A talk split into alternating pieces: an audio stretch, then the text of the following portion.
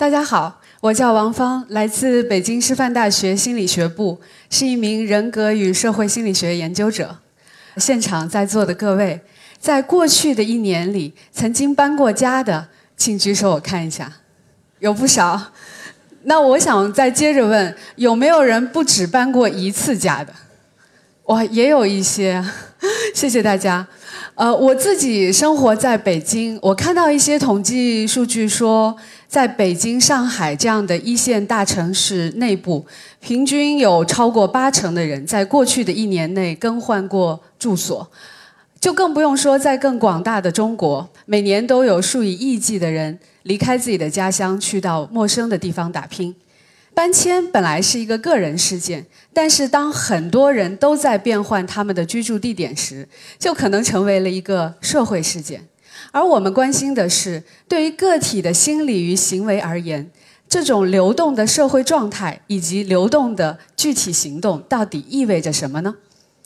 不知道大家在经历搬家或者一想到搬家的时候，马上会冒出一些什么样的念头？是收拾东西很烦躁，还是扔东西特别开心？又或者马上要开始一段新生活了，会觉得特别的兴奋？可能都有可能。在这个时候，常常会有一些人出来告诫我们说，一定要小心处理好我们与物品之间的关系，做到三个字，就是对。断舍离，搬迁所涉及到的断舍离，绝不仅仅是我们跟物品之间的关系，更重要的是我们跟这个居住地的环境、社群以及他人之间的关系。当你从一个地方流动到了另外一个地方，可能带来原有社会网络的中断、原有人际关系的割舍，以及原有情感连接的疏离。这是一种心理意义上的断舍离。哲学家和社会学家其实都讨论过这个问题，普遍观点是：流动使人们从有根走向无根，从稳定走向自由。现代人都特别热衷于怀旧啊，比如我们都很喜欢木心先生的诗：“从前慢，从前日色变得慢，车马邮件都慢，一生只够爱一个人。”想一想以前，比如我们父母那一代。他们可能一辈子在同一个单位工作，一辈子生活在同一个地方，可能一辈子都碰不到多少人。朋友是这些人，仇人也是这些人，所以真的有可能一生只够爱一个人。但是随着社会发展，人的自由度大大提高了，我们现在得以自由的流动，自由的选择自己的工作地点和居住地点，这在以前是不可想象的，因为流动。我们被打碎成了一颗颗原子，主动或者被动地投身于这个高歌猛进的时代激流中。我们现在一天碰到的陌生人，可能比以前的人一辈子碰到的都还多。比如说，今天大家就碰到了好几百个。好，所以在这种情况下，整个社会可能都会发生了改变。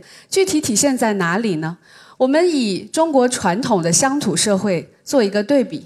在以前的传统社会中，人们通常是以家族、宗族；在解放以后，在城市里以单位、成群聚居，安土重迁的意识很浓，可能终其一生都不会流动。在这样的社会里，人与人之间的关系是极其稳定的，不是乡里乡亲，就是楼上楼下，抬头不见低头见，隔壁老王就是那一个老王。彼此之间是完全熟悉并且知根知底的，所以大家之间的那个情感连接非常的紧密而且深厚。但是现在呢？现在是一个现代的流动的社会，比如大家住在商品房里，你的隔壁邻居到底是一些什么人？恐怕没有几个人能说得出来。我们身边好像来来回回都变成了一些陌生人，熟人呢反而变成了远在千里之外。在你需要帮助的时候，他可能没有办法第一时间给予你支持，甚至你还需要额外的付出时间精力去跟他刻意保持联络的交往对象。换言之，原有紧密的情感连接现在就变得疏离了。其次，在以前相对稳固的社会关系网中，人与人的交往，可能你总是跟。同一群人在打交道，这就好像总在跟有限的人进行无限次的重复博弈。那为了长远利益最大化，双方都必须要恪守一个信任和合作的原则。如果有人违反怎么办呢？也没有关系，在传统的社会有一套非常强大的生育监控系统。这个系统可以通过一传十，十传百，我们讲的唾沫星子淹死人，而且反正跑得了和尚呢，也跑不了庙。于是，在这种情况下，可能大家都会愿意去跟熟人保持一个比较信任和连接的关系。但是，现在的社会是大家都可以随意的流动，取而代之的就是大量和陌生人之间的互动。这种互动往往是一次性的、匿名的、松散的。你可能对你的互动对象的背景信息知之甚少，甚至一无所知，而且在这种情况下，原有的熟人网络中的名声的约束作用也会大打折扣。也就是你上一次博弈做了什么，可能在下一次互动的时候是可以完全不被知晓的。换句话说，声誉监控机制也失效了。于是我们就认为，像搬家这样的居住流动，事实上强烈改变了我们所处的人际环境。那么，人们要如何去适应这样的一种新的流变的环境？他们会在心理和行为上采用一些什么样的策略去跟这样的环境互动呢？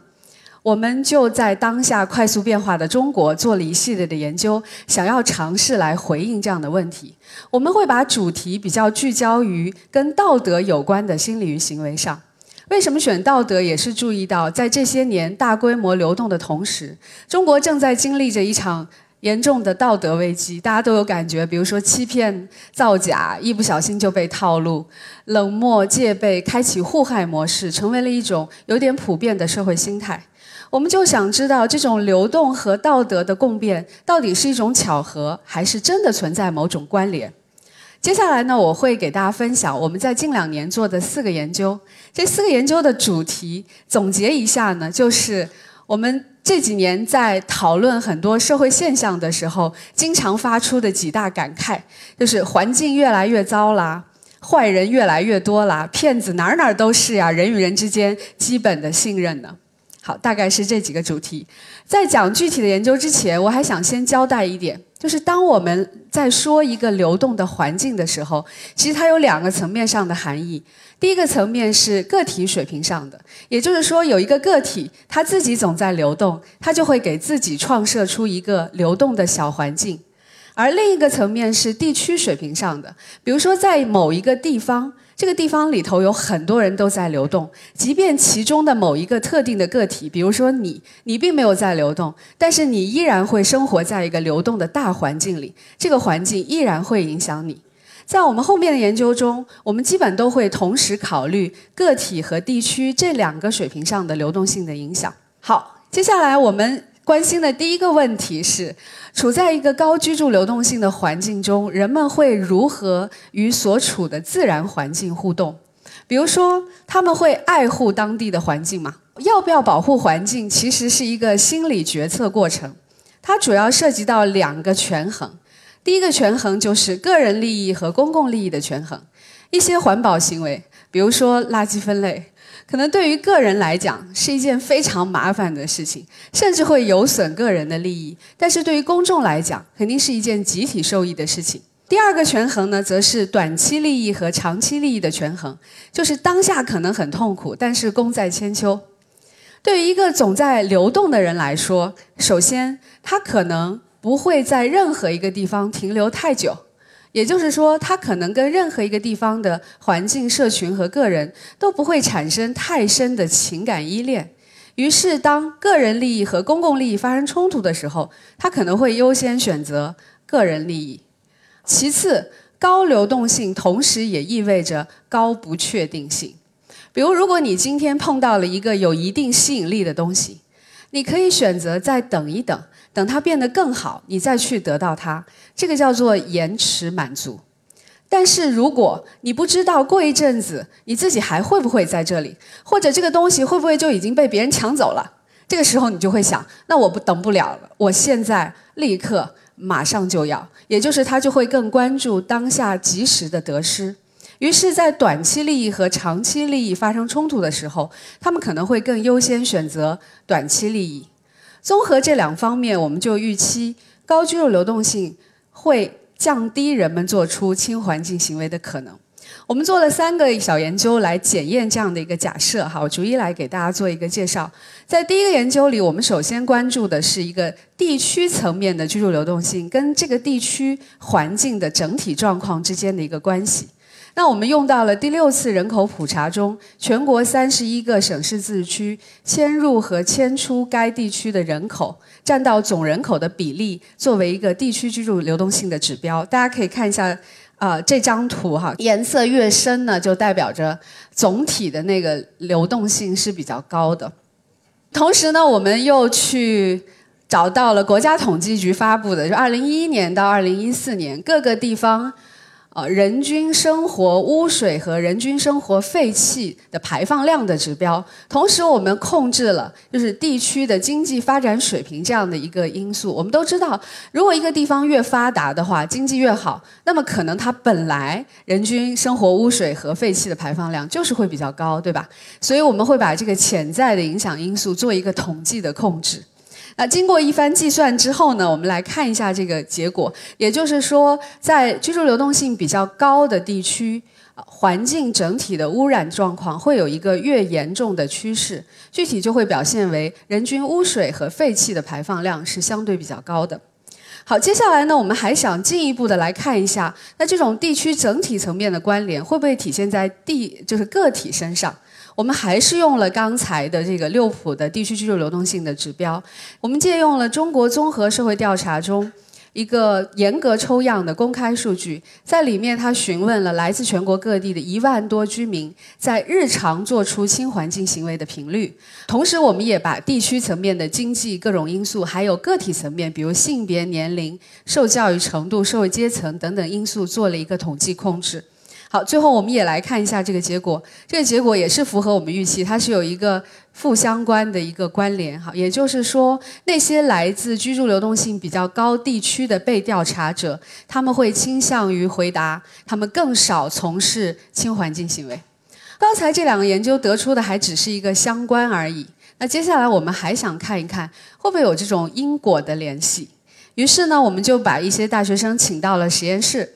把他们随机分成了两组，其中一组呢，我们就让他们想象哈，就是他们大学毕业以后找到了一份心仪的工作，这份工作呢会要求他在未来的十年里每一年更换一个不同的城市居住。好，我们把它叫做流动组。而另外一组呢，我们则让他想象，同样是找到了这份心仪的工作，但这份工作在未来的十年里可以稳定在同一个城市生活，我们把它叫做稳定组。之后，我们还会让他们回答一些相关的问题，来加强这种代入和想象的效果。之后我们会给每一个被试发一把全新的剪刀和一叠 A4 纸，干什么呢？我们跟他们说，我们想调查一下新产品，就是这个剪刀它的使用的这种感受。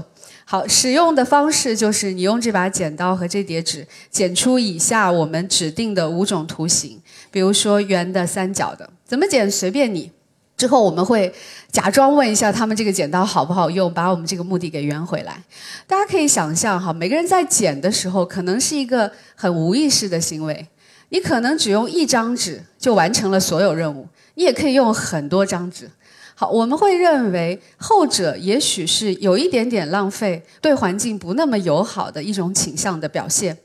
那么经过一番计算之后呢，我们来看一下这个结果。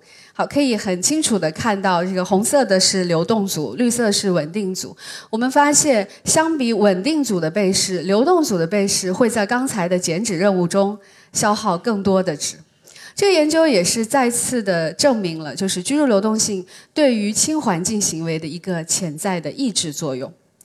破坏环境似乎是对环境本身的不友好，那么对于环境中的人呢？我们关心的第二个问题是欺骗。大家都知道囚徒困境游戏啊，也知道互惠合作是让双方利益最大化的一个最优选择。但其实这个最优选择要成立，它是有一个前提的。这个前提就是我们双方有一个我们会长期交往、重复接触的一个预期。也就是说，我今天跟你合作了，我期待你明天还会跟我合作。但是如果这个游戏只玩一次呢？那么实际上最优选是什么？其实是背叛，或者是欺骗。因为只玩一次，一锤子买卖嘛。我们今后老死不相往来，那我今天拿到了就是拿到，我就赢了。大家想一想，高流动的环境是不是就是这样的一种环境？就是我们总是在跟陌生人接触，接触了一次可能就没有下一次了，这就破坏了要合作不要欺骗这样的一个心理基础。其次，在以前，就是我们有一个。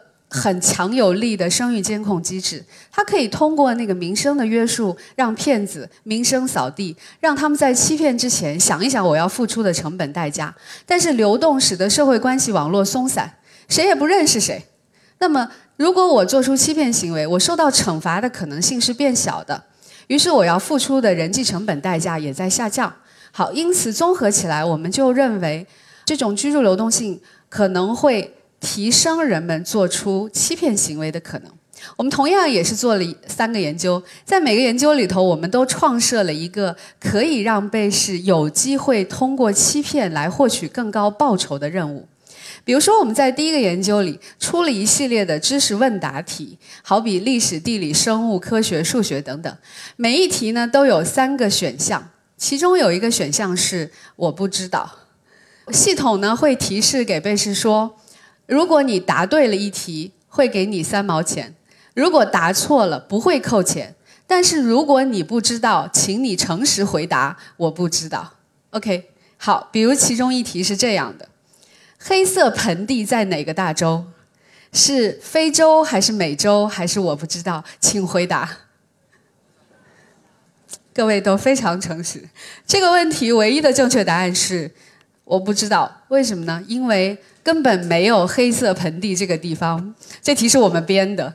我们编了一堆这样真真假假的题，最后我们会计算被试会在多少类似这样的题目中，不是诚实的回答我不知道，而是为了多拿奖励而胡乱作答。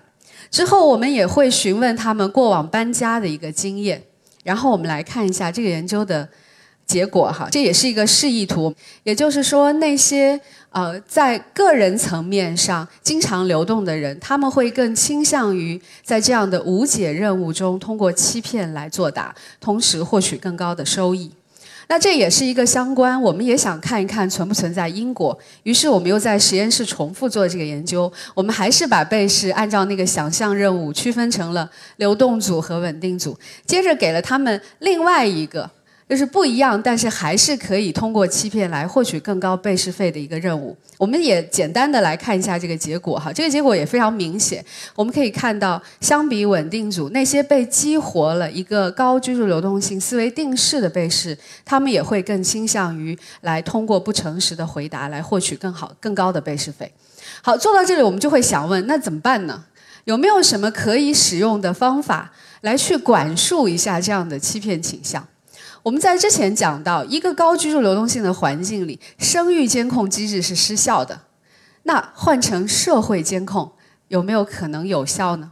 我们在第三个研究当中做了一个尝试。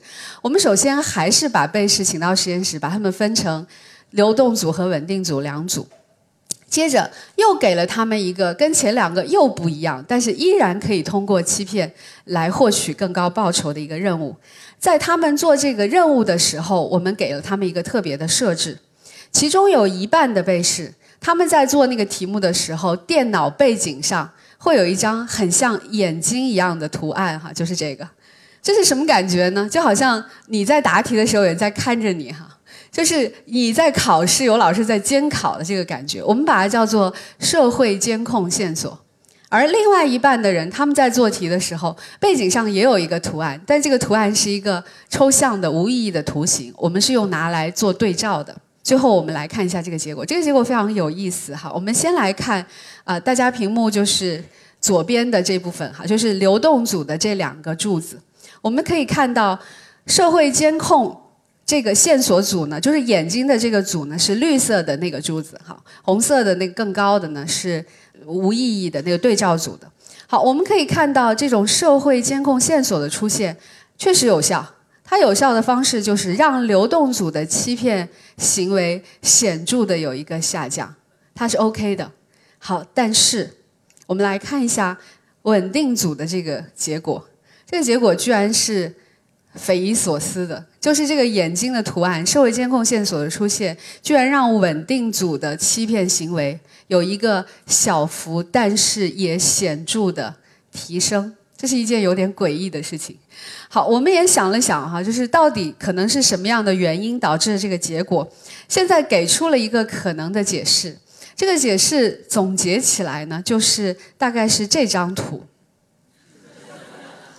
好，我们就认为，当社会监控线索存在的时候，如果这个环境是不那么稳定的，那么其中那些在蠢蠢欲动的人，他们就会被监管住了，这是成功的。但是如果这个环境本来就非常稳定呢，老有人这么看着你，你什么感觉？它其实是一种有罪推定，也就是说，他默认这个环境里所有的人都是不诚实的，都是需要被监管的。好，于是我们就有一个猜想，我们觉得那种小幅的反弹，有可能是稳定环境中这种有罪推定的不被信任感，可能会激起人们通过破坏规则的行为来以示一种反抗。当然，这只是一个猜想哈。这种猜想如果再延伸下去的话，就会涉及到另外一个问题，就是我们会说我们现在生活在一个监控社会里。也有很多人会认为，这种监控是对我们自由的一种侵犯，而事实上，流动本身就是自由和安全的博弈。流动让我们更自由了，我们可以去到任何的地方，但是同时也让你暴露在不安全当中。于是我们又有另外一个想法，就是那些居住在高居住流动性环境当中的人，他们有可能会更愿意去牺牲自己一部分隐私，或者是让渡自己一部分自由，去换取对于自己所处环境的那种掌控感和安全感。当然，这还有待未来研究去检验哈，大家也可以就这个问题来去思考一下。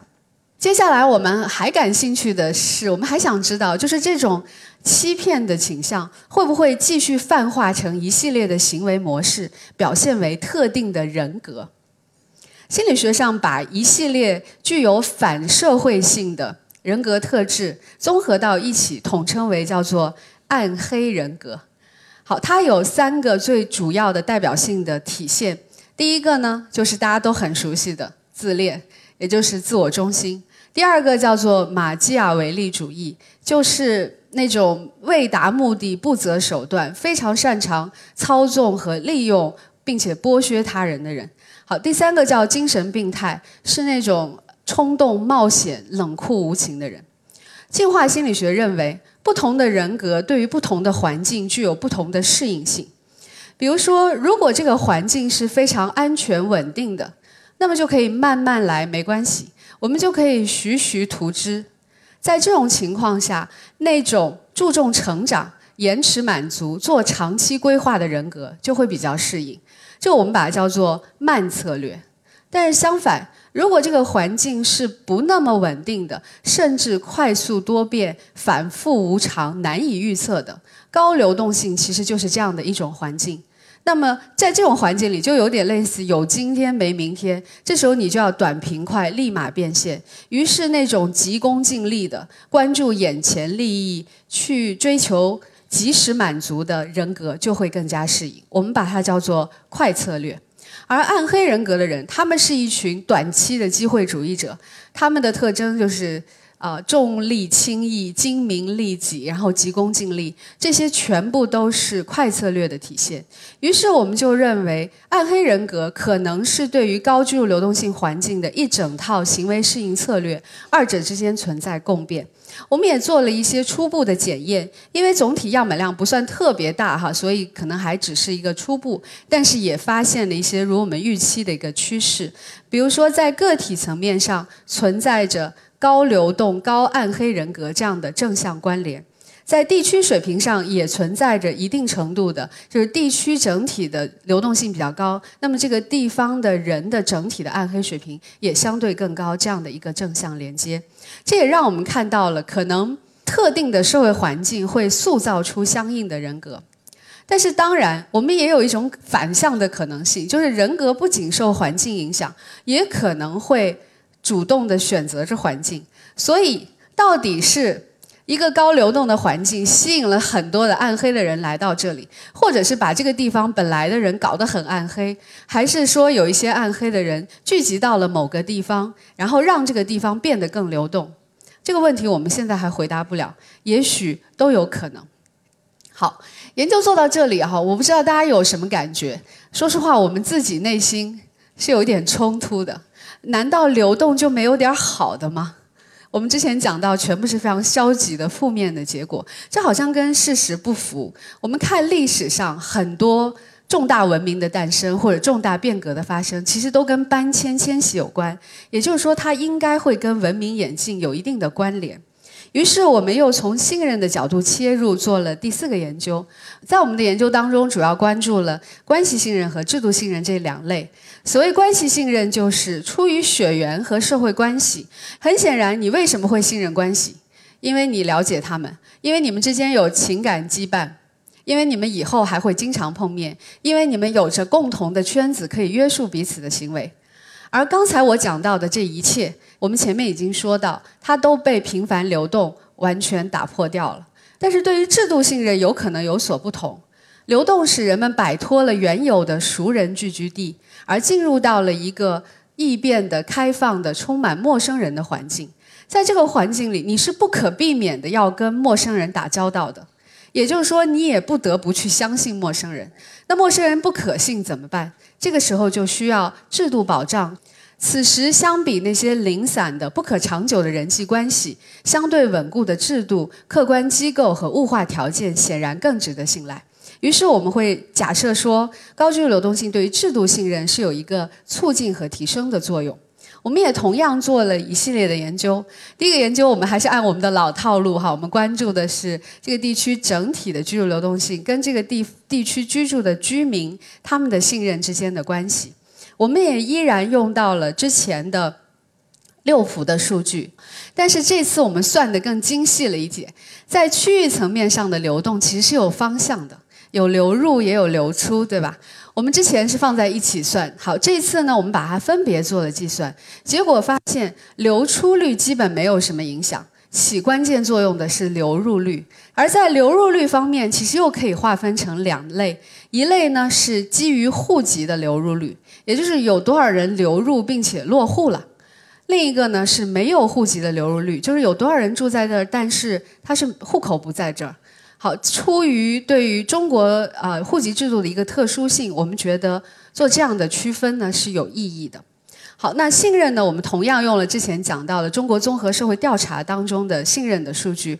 然后同时也把经济和个体的各种因素做了一个统计控制控制。经过一番非常复杂的计算之后，我们来简单看一下这个结果。首先，我们来看关系信任这块儿呢，就会发现人户分离率越越高，那么关系信任是越低的，而户籍流入率呢，则没有什么影响哈。这个基本算是跟我们的预期相符。但是制度信任方面呢，就特别的复杂。我们得到了一个看似矛盾的结果。好，简单来讲就是，如果一个地方流入进来并且可以落户的人越多，那么这个地方整体的制度信任就会更高，这是一个正向的关系。但是相反，如果这个地方流入进来没有办法落户的人越多，那么这个地方整体的制度信任是反的，下降的关系。看似矛盾，但其实也是可以解释的。在户籍制度的大背景下。流入能不能够落户本身，可能就反映了这个地方社会制度整体的灵活开放程度。当人们得以在制度支持下自由地选择自己的居住地，并享受制度的优待的时候，这个地方整体的制度信任水平就会比较高。相反，流动就会让人们体会到很多的制度壁垒，表现为这个地方整体的制度信任水平是更低的。这研究结果呢，就提示我们，或者是暗示我们，有的时候低的制度信任未必是不信任制度，而只是不信任尚不完善的制度。好，于是这一点我们也在第二个研究当中想继续来探讨。第二个研究，我们就从宏观的地区的水平转到了一个个体的小环境上。我们去询问被试过往的搬家的经历，去测量他们两类信任的水平，同时还额外的特别的设置了一个评价，就是让他们对当下社会制度的健全完备和满意程度做一个评分。好，我们来看一下结果。首先，我们来看一下关系信任方面，是完全如我们所料，就是一个个人层面上的居住流动性跟关系信任是一个显著的负相关关系。也就是说，一个频繁流动的人，同时也是一个不那么信任关系的人。但是，他和制度信任之间的关系就会受到。他感知到社会制度是不是健全这样的一个因素的强烈影响。我们来看这张图哈，我们先来看那个红色的那条线，红色这条线就说明，如果这个人觉得社会制度是比较健全的，那么他越流动，制度信任越高。好，我们相反看一下那个绿色的往下走的线，就是如果他觉得社会制度是不够健全的，那么他越流动，制度信任就越低，大概是这样的一个关系。好，在第三个研究中呢，我们又把一些人请到实验室，然后让他们想象，他们又睡了一觉，哈，一觉醒来呢，来到了一个啊社会制度非常健全完备的一个虚拟社会。假设这个社会叫做优哈。好，在这个社会里呢，接着他们马上要大学毕业了，然后找工作，找什么工作呢？一半是找到了一份。需要每一年换一个地方生活，另一半呢是稳定十年居住在同一个地方，也就是再次启动了居住流动性的思维定式。接着，我们根据一系列的日常生活情境，编制了一些决策情境题。呃，就比如说，你要在这个虚拟社会中。租房子，或者是看医生，或者是要买车，你是会去找熟人呢，还是去找特定的机构等等？这其实也是在模拟我们在现实生活中到底是信任关系还是信任制度，到底是依赖熟人还是陌生人，经常是在具体情况下做具体分析的二择一考量。我们可以看到，像这一题，选 A 可能就制度信任加一分，哈，选 B 就是关系信任这块加一分。好，我们来看一下结果。我们可以看到，相比稳定组的被试，那些流动组的被试会在这一系列的决策任务中，整体倾向于去更信任制度，而不是关系。这个研究首先再次让我们看到了像搬家这样的居住流动性所带来的人际环境的改变，对于我们个体心理与行为的塑造。好，这个研究第二个我觉得更重要的方面是让我们看到了流动的积极意义。长期定居可能会限制人们的视野，使人们产生惰性和依赖性，产生对于习惯和传统的屈从。而迁徙会对一个民族形成新的刺激，促进其文明生长，表现为可能会推动社会从以血缘为基础发展为以契约为基础，也就是从一个传统的稳定的礼俗社会发展为一个现代的流变的法理社会。但是我们也看到，这种积极作用会受到当下社会制度健全程度的强烈影响。从现在的社会现状来看。制度和人心的进步可能还远未跟上经济发展的脚步。当下的中国社会也许正处在一个有点尴尬的加生状态里。就一方面，熟人社会的礼仪秩序已经瓦解了；但是另一方面，生人社会的规则契约又没有完全建立起来。最后就导致一边杀熟，一边欺生。我们之前讲到的各种各样的社会乱象，哈，包括欺骗也好、暗黑也好、破坏环境也好，可能都会跟这样的加深状况有关。但是，当然，我们也知道，内在的观念意识相对外在的社会场域变化可能滞后。从关系信任到制度信任的转变，包括制度信任本身的生成发展，它都需要一个漫长的过程。但是我们已经看到了这样的趋势，至少我们发现人们已经做好了心理上的准备。而要真正让这一切真实的发生，则需要让人们真正的体会到规则、制度和制度信任的益处。我们也期待着那一天的早日到来。谢谢大家，谢谢。